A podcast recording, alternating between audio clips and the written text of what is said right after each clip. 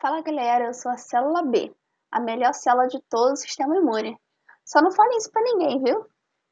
Bom, ao longo dos podcasts aqui vocês vão entender melhor do que eu tô falando.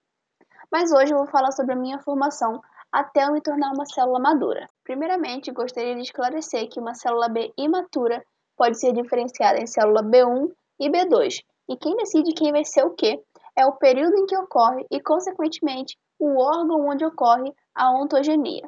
Se for o fígado fetal, ou seja, ainda antes do nascimento, vamos ter como formação o linfócito B1. O B1 vai ter uma molécula de CD5 em sua superfície e uma IgM como seu BCR.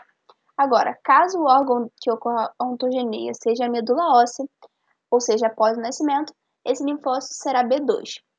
E a maturação do linfócito B2 só vai ser finalizada no baço.